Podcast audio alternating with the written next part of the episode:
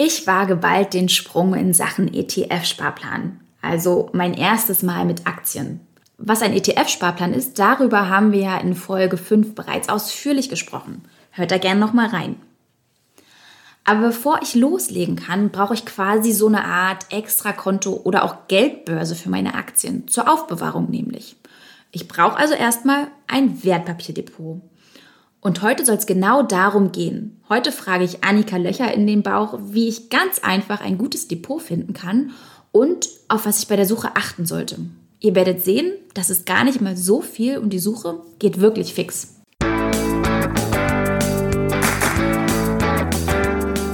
Auf Geldreise, der Finanztipp-Podcast für Frauen mit Anja und Annika. Hallo, ihr Lieben. Hallo. Gleich geht's los. Vorher noch eine Frage. Habt ihr schon für uns abgestimmt? Wir sind ja für den Finanzblock Award nominiert und abstimmen könnt ihr da bis Freitag, den 28. August über die Seite des Finanzblog Awards. Wir haben euch das auch nochmal auf unserer Seite finanztipp.de slash podcast verlinkt oder auch in unserem Instagram-Profil. Unser Instagram-Account heißt, ihr wisst es ja wahrscheinlich mittlerweile alle schon ganz genau, auf Geldreise. Ganz, ganz lieben Dank für eure Stimme. So, und jetzt zum Depot. Wie von euch gewünscht, machen wir das Thema heute ähnlich wie beim Tagesgeld und zwar in einem ganz knappen Format. Ich habe mich bei unseren ExpertInnen von Finanztipp aufgeschlaut und in dieser Folge bekommt ihr dann alle relevanten Infos zum Depot, sodass ihr nach dem Hören einfach den Laptop aufklappen könnt oder euer Handy rausholen könnt und zack, euch ein Depot zulegt. Wofür wir ein Depot brauchen, haben wir ja schon anklingen lassen. Das ist sozusagen das Erste, was wir uns anschaffen, wenn wir uns entschließen, in Aktien-ETFs zu investieren. Denn das Depot ist das Konto, auf dem wir unsere Aktien aufbewahren. Wenn ich das jetzt noch richtig im Kopf habe, kann ich doch eigentlich bei jeder Bank ein Depot haben, oder Annika? Die allermeisten Banken bieten Wertpapierdepots an, ja, aber das bedeutet jetzt nicht, dass wir einfach zu unserer Bank gehen sollten, wenn wir ein Depot eröffnen wollen. Weil in Sachen Kosten und Service gibt es da eben deutliche Unterschiede. Erinnert ihr euch? In der letzten Folge haben wir euch in unseren Podcast eingeladen. Also wer möchte, kann uns ab sofort jederzeit Sprachnachrichten über Instagram schicken, die wir dann in unseren Podcast einbinden. Und ich hatte da Anja direkt gebeten, in der letzten Folge uns ein Beispiel zu geben. Also ich meine jetzt unsere Anja hier, die Anja aus dem Podcast. Hallo. genau. Und das Beispiel hattest du ja dann auch direkt eingesprochen. Und ich baue das jetzt mal hier ein, damit ihr, liebe Geldreisende, auch verstehen könnt, wie ich das meine mit eure Fragen werden in den Podcast eingebaut. Hier kommt also Anja. Hi, ich bin Anja und möchte mir dem nächsten Depot zulegen. Und könnt ihr mir sagen, worauf ich da wirklich achten muss? Wie finde ich ein gutes? Super Frage, liebe Anja. Und da habe ich gleich nochmal eine Rückfrage an dich. Das geht ja jetzt zum Glück in dem Fall, weil du mit mir im Podcast bist. Möchtest du da alles auf einen Blick haben? Also Girokonto, Tagesgeld und Depot bei einem Anbieter? Oder ist es dir eher wichtig, dass du mit deinem Depot möglichst günstig in Aktien investieren kannst? Naja, okay, es, es, wäre ja eigentlich ganz cool, wenn mein Depot so wenig wie möglich kostet und ich trotzdem alles im Blick behalten kann. Aber ich vermute fast mal, dass ich mich wie so oft im Leben auch hier entscheiden muss, oder? Hm, ja, beides wäre schön, da hast du recht. Das hatte uns auf Insta auch Labella geschrieben. Also sie hätte gern auch alles unter einem Dach. Girokonto, Tagesgeld und Depot. Und ich kann das auch verstehen. Also ich wäre auch immer für die bequeme Variante. Wenn du bei einer Direktbank bist, dann kannst du da auch meistens einfach das Depot freischalten lassen. Das ist ja ganz praktisch. Aber, jetzt kommt der Haken, das Ganze kostet dann eben auch etwas mehr als bei einem Online-Broker. Aber da kommen wir gleich zu. Erstmal vorweg, DKB, Comdirect und Consorsbank sind die Finanztipp-Empfehlungen, wenn wir alles unter einem Dach haben wollen. Und grundsätzlich ist bei den eben genannten Finanztipp-Empfehlungen die Depotführung kostenlos und die Ordergebühren sind okay. Okay, was heißt das denn genau? Also soll ich vielleicht doch lieber gleich zum Broker, anstatt irgendwie bei meiner Direktbank zu bleiben oder zu gucken? Naja, your choice. Also zum Broker gehen ist dann eben nicht die bequemste Variante, aber dafür die günstigste. Bei Online-Brokern bekommst du einfach die günstigsten Preise jetzt beim Kauf und Verkauf von Aktien und ETFs. Und das vielleicht noch mal ganz kurz als Erläuterung. Also Broker sind jetzt keine Banken, sondern eben auf Wertpapierhandel spezialisierte Anbieter. Und du hast da dann auch kein Girokonto, keine Kreditkarte und was du sonst noch so bei einer Bank sonst machen kannst. Das ist eben wirklich nur für deine Wertpapiere. Und der Vorteil dabei ist eben, du zahlst immer den gleichen Betrag, egal wie viel Geld du da anlegst. Das ist also eine super transparente Geschichte. Und die Kosten sind nicht immer nur gleich, sie sind auch noch niedrig. In unserer ersten Folge hast du ja von deinem Kumpel Paul gesprochen. Ne? Ich hoffe, du erinnerst dich noch. Klar. ähm, und, und da hast du ja auch erzählt, dass der bei einer Bank ist, wo er liebend gern zur Filiale rennt. Ich weiß nicht mehr warum, aber er hat es gemacht und war damit total das zufrieden. Das ist der schöne Spaziergang Ob, in Neukölln, den er sich dann Genau, gönnt. obwohl er dafür ordentlich Gebühren eigentlich zahlt, wenn er mal Geld abhebt bei seiner Bank. Ähm, wenn Paul jetzt sich ein Depot bei seiner Filialbank holt, wie macht er das denn da? Also ich glaube, den lieben Paul, den bekomme ich wirklich nicht mehr zu einer Online-Bank. Aber Paul könnte jetzt einfach seiner, bei seiner Filialbank zum Bankberater gehen oder zum Schalter und da eben nach dem günstigsten Modell fragen. Okay, ich glaube dir sehr gerne, dass das mit, dem, mit der Online-Bank in den Sternen steht. Aber ich habe jetzt überlegt, eigentlich ist es doch trotzdem meistens so, dass ähm, Direktbank oder, oder Broker eigentlich viel günstiger sind. Also ich kann mir vorstellen, dass er bei denen dann trotzdem nochmal ordentlich Depotgebühren und Orderkosten sparen würde, oder? Ja, genau. Ich habe da auch mal ein konkretes Beispiel rausgesucht. Nehmen wir an, also Paul möchte jetzt für 5000 Euro Wertpapiere kaufen. Und nehmen wir mal an, er wäre bei der Stadtsparkasse München. Für den Kauf seiner Wertpapiere zahlt er dann erstmal 50 Euro plus Spesen. Und beim Online-Broker, jetzt mal zum Vergleich, da würde er dafür nur 4 Euro zahlen. Und es geht aber noch weiter. Also für die Verwahrung seiner Wertpapiere muss Paul bei der Sparkasse jetzt auch noch 45 Euro pro Jahr zahlen. Das Ganze würde zwar günstiger werden, wenn er jetzt pro Quartal mindestens einmal Aktien oder Fonds kaufen würde oder verkaufen würde, aber sagen wir jetzt einfach mal für das Beispiel, er tut es nicht. Beim Online-Broker gibt es übrigens keine Kosten für die reine Verwahrung. Und wir landen dann, wenn wir das zusammenrechnen, unterm Strich, also nach zehn Jahren bei 500 Euro für den Kunden der Stadtsparkasse München. Beziehungsweise eigentlich ja für die Stadtsparkasse München, oder? Wenn wir es ganz genau nehmen. Ach so, meinst du, weil es Kosten sind, weil ja, ja genau. genau. Aber eigentlich schon mal wirklich ein krasser Vergleich. Also, dass ich beim Online-Broker 4 Euro zahle, wobei ich, wenn ich jetzt bei der, was war das, Stadtsparkasse München, da deutlich mehr für berappen müsste. Wenn ich jetzt aber einen monatlichen Sparplan hätte, bei der Stadtsparkasse, dann wäre es letztendlich günstiger, weil ich ja da im Quartal Aktien kaufe. Ja, genau so ist es. Das sieht deren Angebot so vor. Also 36 Euro pro Jahr entfallen tatsächlich, wenn man jetzt quartalsweise einen Sparplan kaufen würde. Aber obendrauf zahlst du für die Verwahrung in jedem Fall 9 Euro pro Jahr. Also das geht echt besser. Du sag mal, die 4 Euro, welcher Broker ist denn das eigentlich? Bei wem kann ich denn so viel sparen? Ha, das verrate ich dir erst später, Anja, wenn wir gesammelt nochmal die Empfehlungen auflisten. Na toll, wie du vergisst es. okay, aber ich, ich halte nochmal fest. Ich erkenne ein gutes Depot schon mal am Preis und die Depotführung sollte bestenfalls kostenlos sein. Korrekt, so ist es. Also wenn du jetzt eine größere Summe auf einmal anlegst, dann sollten eben da auch die Gebühren moderat sein. Also so bei 10 bis 15 Euro, wenn du, sag ich mal, 2000 oder 3000 Euro anlegst, so jetzt mit dem dicken Daumen gerechnet, also jedenfalls unter einem Prozent. Das ist wichtig, weil du ja sonst jeden zusätzlichen Prozentpunkt Gebühren erst wieder mühsam durch die Wertpapieranlage verdienen musst. Aber du musst, also bei dir ist es ja eh so, dass du in kleinen Summen monatlich in einen Sparplan einzahlen willst, ne? Auch da sollte das Depot bei den Gebühren eben nicht zu sehr reinhauen. Und dann spielt auch noch eine Rolle bei einem guten Depot die Bedienbarkeit. Also ich meine, wie übersichtlich ist die Benutzeroberfläche? Wie gut findest du dich da zurecht? Ja, das finde ich auch nochmal einen echt wichtigen Punkt. Das ist richtig, weil ich meine, okay, ich soll ja nicht allzu oft reingucken, aber trotzdem, also ein Easy Handling ist schon ganz schön.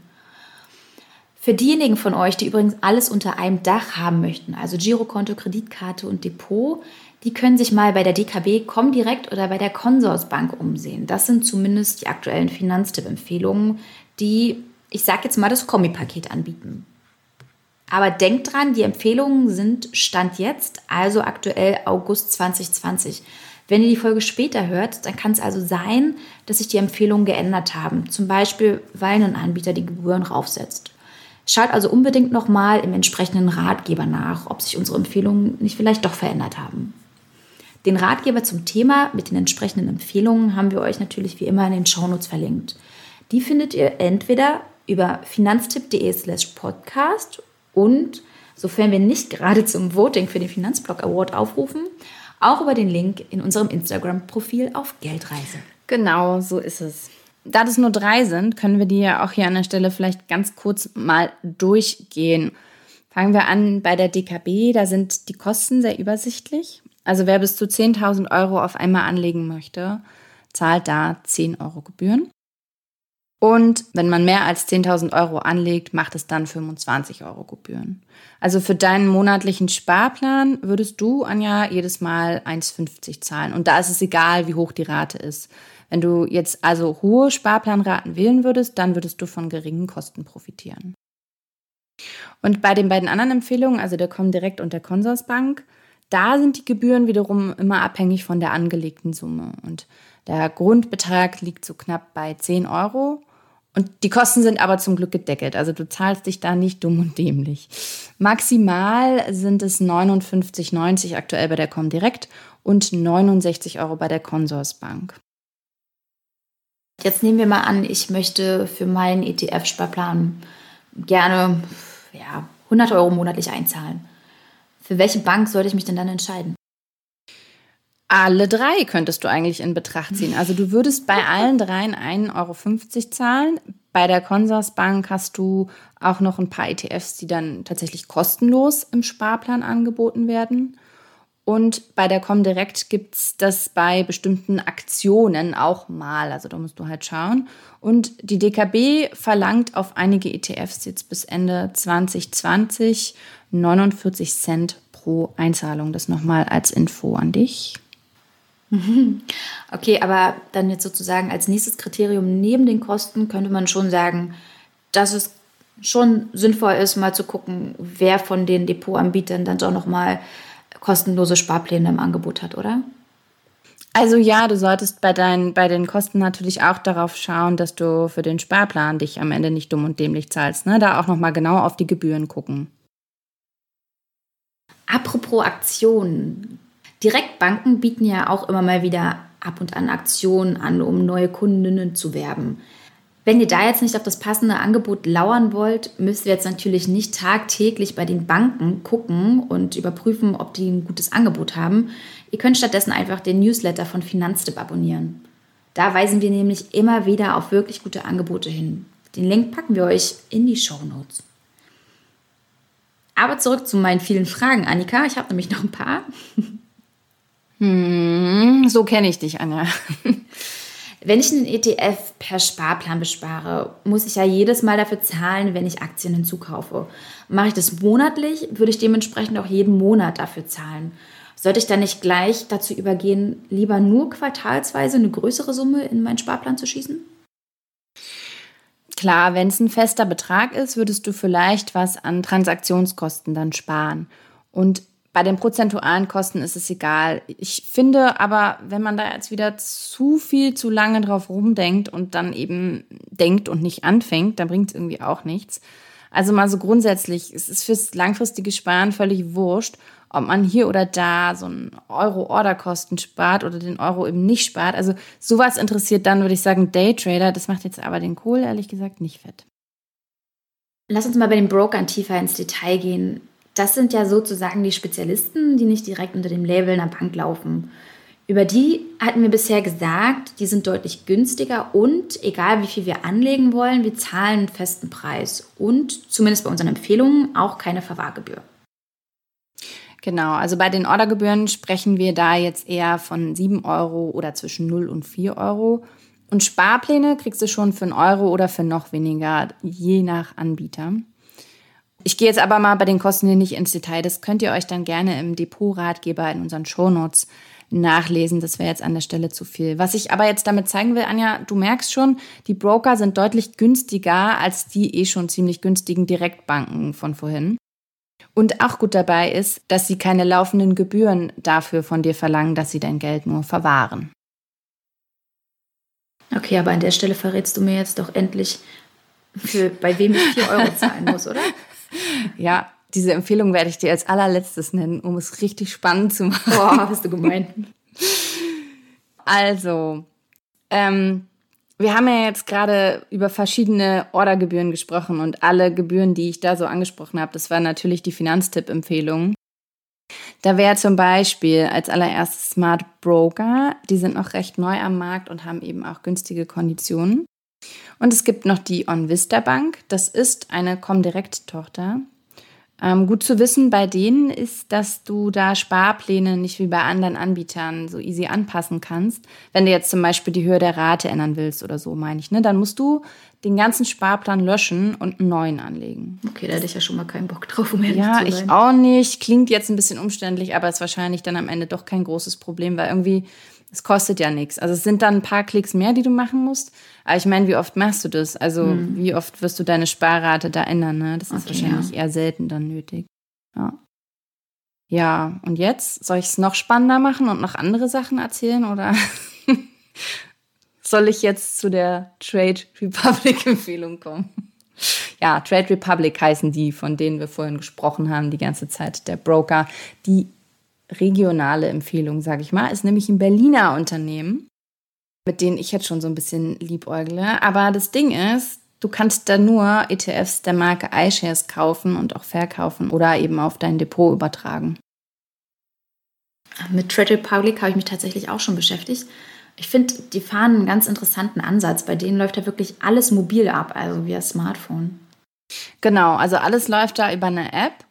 Und ähm, Doofe allerdings daran ist, dass du da leider an dieser App nicht so viele Infos bekommst zu den einzelnen ETFs. Also vielleicht doch nicht ganz so übersichtlich, wenn ich da direkt vergleichen will, wa? Hm, wahrscheinlich, ja. Aber willst du das? Na, wenn ich noch nicht ganz genau weiß, für welchen ETF mich, ich mich entscheiden möchte, ja, und ich da gleichzeitig eine Plattform habe, wie, wie Trade Republic, die sowieso mein Broker sind, dann wäre es natürlich ein, ein, ganz cooles Zusatzgimmick. So müsste ich dann wahrscheinlich eher zu Just ETF gehen, um dann nochmal wirklich detailliert zu vergleichen. Ja, das stimmt. Wobei ich glaube, ich würde das eh machen. Ich würde eh eher für mich so gucken, was ich da haben will. Vorher. Ja, würde ich wahrscheinlich ja. auch machen, davon abgesehen, ja. klar. Ja, aber im Zweifel, bevor man da jetzt lang recherchiert, kann man ja ehrlich gesagt auch einfach nach den Finanztipp-Empfehlungen gehen. Übrigens, falls wir hier langjährige Finanztipp-Fans im Podcast haben, hier ein kurzer Hinweis. Flatex war ja mal ursprünglich eine Empfehlung, empfehlen wir aber seit Anfang 2020 nicht mehr. Warum und wieso und was ihr tun könnt, dazu haben wir euch in den Shownotes einen Blogartikel unserer Kollegin verlinkt. So, Annika, aber zurück zum Thema. Nehmen wir mal an, ich habe für mich jetzt einen Anbieter gefunden. Wie eröffne ich das Depot? Und was mich auch noch interessieren würde, kann ich eigentlich ganz automatisch wechseln, ganz easy wechseln, wenn sich zum Beispiel mal die Gebühren erhöhen?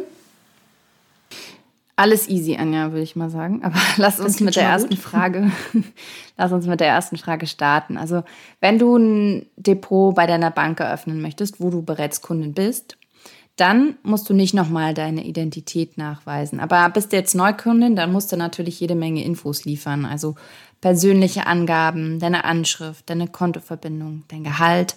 Und, das finde ich ganz interessant, deine Erfahrung mit Wertpapieren musst du auf einer Skala einschätzen. Ich muss mein Gehalt angeben? Das finde ich gerade viel interessanter. Mhm, aber fand bloß, ich auch spannend, ja. aber auch bloß, weil ich das mit der, mit der Skala schon mal gesehen habe. Deswegen. Das mit der Einschätzung auf der Skala ist ja seit der neuen Bankenrichtlinie Vorschrift. Die Bank warnt mich dann, wenn ich Wertpapiere kaufe, die meinen Kenntnisstand dann doch übersteigen. Mhm, genau. Und dann musst du natürlich noch, wenn du das alles angegeben hast, dann musst du noch die Identität nachweisen. Und das ist dann meist per Postident, also so wie man das dann auch vom Girokonto kennt. Ne? Mit mhm. dem Antrag auf die Depoteröffnung gehst du halt zum Postschalter und darfst den Ausweis natürlich nicht vergessen. Und bis das Depot freigeschaltet ist, kann es dann schon mal so zwei Wochen oder ein bisschen länger dauern. Und muss ich beim Wechsel dann auch nochmal durch das ganze Verfahren durch oder wie sieht das aus? Ja, klar. Also wenn du dort nicht schon Kundin bist, dann musst du da nochmal durch, ja. Aber ansonsten ist der Wechsel ganz easy. Also die meisten Banken bieten halt auch so einen Umzugsservice fürs Depot an. Dafür musst du dann nur ein Formular ausfüllen, damit deine neue Bank dann eben die Erlaubnis hat, deine Wertpapiere auch zu übertragen. Könnte ich rein theoretisch auch nur mit einzelnen Wertpapieren oder Fonds äh, umziehen oder muss ich wirklich immer mein ganzes Depot mitnehmen? Nee, also ja, das geht. Du kannst das entsprechend dann auswählen. Du kannst, wenn du magst, das finde ich auch ganz cool, das alte Depot dann auch gleich schließen lassen. Und dank einem Urteil vom Bundesgerichtshof aus 2004 ist so ein Wechsel, so ein Depotwechsel übrigens auch immer kostenlos. Das finde ich ja ganz nice. Mhm. Und das dauert dann aber auch, wie du vorhin schon meintest, so circa zwei Wochen, ne? Ja, genau. Also so nach zwei Wochen dürfte das dann spätestens gegessen sein. Und ach so, übrigens bei immer mehr Banken kannst du auch komplett online wechseln. Dafür dann einfach ähm, der neuen Bank den Namen und auch die Depotnummer deiner vorherigen Bank ins Online-Formular eintragen. Und wenn du jetzt wirklich nur einzelne Wertpapiere übertragen willst, dann brauchst du noch die Identifikationsnummer, also die ISIN. Oder du kannst es auch so machen, dass du dich einfach über die neue Bank ins alte Depot einwählst und dann dort eben die einzelnen Wertpapiere auswählst. Und unterschreiben kannst du dann mittlerweile auch schon häufig elektronisch. Okay, ich fasse nochmal zusammen, worauf es bei einem guten Depot ankommt. Kostenlose Depotführung, niedrige Gebühren für den Kauf und Verkauf von ETFs und auch die Kosten für den ETF-Sparplan. Die sollten nicht zu hoch sein. Ja, Genau so ist es. Und genau darauf haben eben auch unsere Finanztipp-Expertinnen und Experten bei den Depotempfehlungen geschaut. Also wer jetzt die einfache Variante nehmen möchte, wählt einfach das Depot aus unseren sechs Empfehlungen und nimmt dann die entsprechende ETF-Empfehlung dazu. Und damit fährt man dann einfach und auch günstig. Und ja, ihr könnt damit halt einfach nichts falsch machen. Ne? Und die ETF-Empfehlungen haben wir euch auch mit in den Shownotes verlinkt. Genau, natürlich, genauso wie die Empfehlungen fürs Depot. Anja, sind jetzt alle Fragen beantwortet? Ich habe tatsächlich noch eine fürs Ende aufgespart. Und zwar frage ich mich, reicht ein Depot? Weil ich überlege nämlich vielleicht zwei zu eröffnen. Ja, du kannst so viele Depots haben, wie du möchtest. Aber, das ist auch sinnvoll. Ja, aber ich, also für mich wäre wieder dieser Aspekt, oh mein Gott, das macht es doch aufwendiger. Weil, also zum Beispiel musst du auch bei jedem Depot einen Freistellungsauftrag einrichten, weil sonst zahlt die Bank von deinem Geld Steuern. Grundsätzlich ja. ist es so, dass Singles für alle Kapitaleinkünfte innerhalb eines Jahres auf allen Depots und Konten einen persönlichen Freibetrag haben. Und zwar von 801 Euro. Bei Ehepaaren liegt der übrigens bei 1602 Euro. Aber damit das Ganze berücksichtigt wird, ähm, braucht die Bank eben den besagten Freistellungsauftrag von dir. Und ich finde dann auch, mehrere Depots können ja eventuell auch teurer sein. Also zum Beispiel, wenn du die Kosten nicht mehr so gut im Blick hast, wenn jetzt, ich weiß nicht, nach fünf oder zehn Jahren dann plötzlich doch irgendeine Gebühr eingeführt wirst und du hast so viele Anbieter mittlerweile, dass du dann einfach das übersiehst. Also so könnte mir das passieren. Es sollen ja bloß zwei sein, wenn überhaupt. Okay. Aber ich frage frag nur, weil ich es eigentlich ganz gerne hätte, dass ich für meine Wunschsparpläne keine Kosten zahle. Also dass, dann, dass die halt einfach kostenlos sind. Und mhm. das bietet ja nun mal nicht jede Bank oder auch nicht jeder Broker an. Also mhm. die gleichen Sparpläne kosten. Willst du eigentlich zu Trade Republic gehen, wenn du das schon angeguckt hast? Ich glaube tatsächlich nicht. Also ich, ich, will mir da noch ein paar, paar Infos holen und, und wahrscheinlich auch ein paar Videos gucken, wie die da so arbeiten, wie die Benutzeroberfläche aussieht und so weiter und so fort. Aber ich bin kein Freund davon, Geldgeschäfte am Handy zu machen. Ich glaube, ich bin da noch so ein bisschen oldschool. Und ich würde das dann echt ganz, lieber ganz in Ruhe zu Hause von der Couch aus erledigen am Laptop. Mhm, okay. Nee, ich habe irgendwie Lust, da mal reinzuschnuppern. Mal schauen. Mach mal, dann kannst du mir gleich mal äh, einen Erfahrungsbericht liefern. Ja, oder so Screenshots oder so.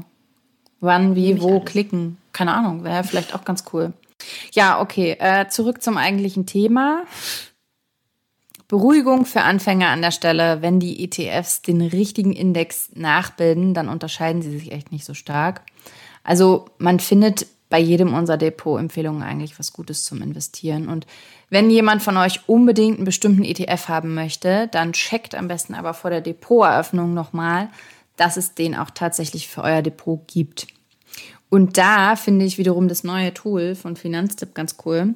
Da kannst du nämlich angeben, welches Depot du hast und dann werden dir mögliche ETFs angezeigt.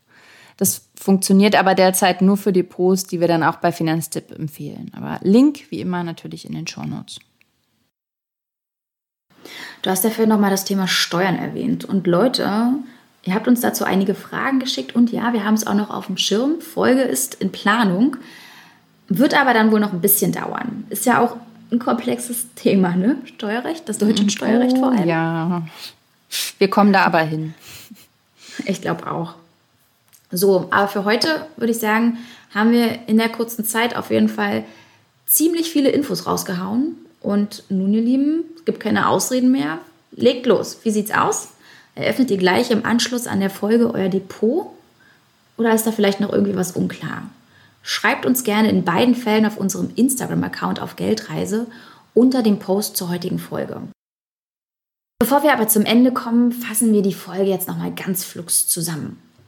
Ein Depot ist ein Konto für eure Wertpapiere. Auf der Suche nach einem guten Depot müsst ihr euch entscheiden, wollt ihr es bequem? Dann bei der eigenen Bank nach günstigen Konditionen fürs Depot fragen. Könnte aber auch die teurere Option sein. Die vermutlich etwas günstigere und trotzdem bequeme Variante wäre, zu einer Finanztipp-Empfehlung zu wechseln, wo ihr alles unter einem Dach habt. Girokonto, Tagesgeld und Depot. Oder wenn ihr es wirklich besonders günstig haben wollt, dann geht ihr einfach direkt zum Broker. Also wichtig beim Depot die Kosten. Die Bank sollte auf die Gebühren für die Depotführung verzichten. Und auch die Gebühren für ETF-Sparpläne oder das Anlegen größerer Summen sollte, sollten moderat sein. Depot eröffnen grundsätzlich ist easy. Bis der Neukundin musste Infos liefern. Persönliche Angaben, Anschrift, Kontoverbindung, Gehalt. Und deine Erfahrung mit Wertpapieren musst du auf einer Skala einschätzen. Dann per Postident, wie beim Eröffnen eines Girokontos, die Identität nachweisen. Und der Wechsel geht übrigens auch ganz einfach mit dem Umzug-Wechselservice. So, das war unsere heutige Zusammenfassung. Als kleine Info und vielleicht Spoiler vorweg für die kommenden Wochen. Annika hat jetzt Urlaub und ich mache mich flugs daran, dass ich endlich weiterkomme mit meinem ETF-Sparplan und wir demnächst wirklich, wirklich, wirklich die Folge dazu bringen. Nice, Anja. Ich freue mich schon. Ich kann meinen Urlaub auch noch viel mehr genießen, wenn ich weiß, ich komme wieder und wir können eine coole Folge machen zu Anja springt und hat dann einen ETF. Richtig cool. einen Wunsch habe ich noch, ihr Lieben. Fünf Sterne bei Apple Podcasts von euch, wenn euch die Folge gefallen hat. Ihr wisst ja, mehr Sterne, mehr Geldreisende und einfach mehr Hirne, die sich zusammen Gedanken machen, damit wir uns alle dann mit unserem Geld auch wohlfühlen können. Dann bis nächste Woche. Ciao. Bis dann. Ciao.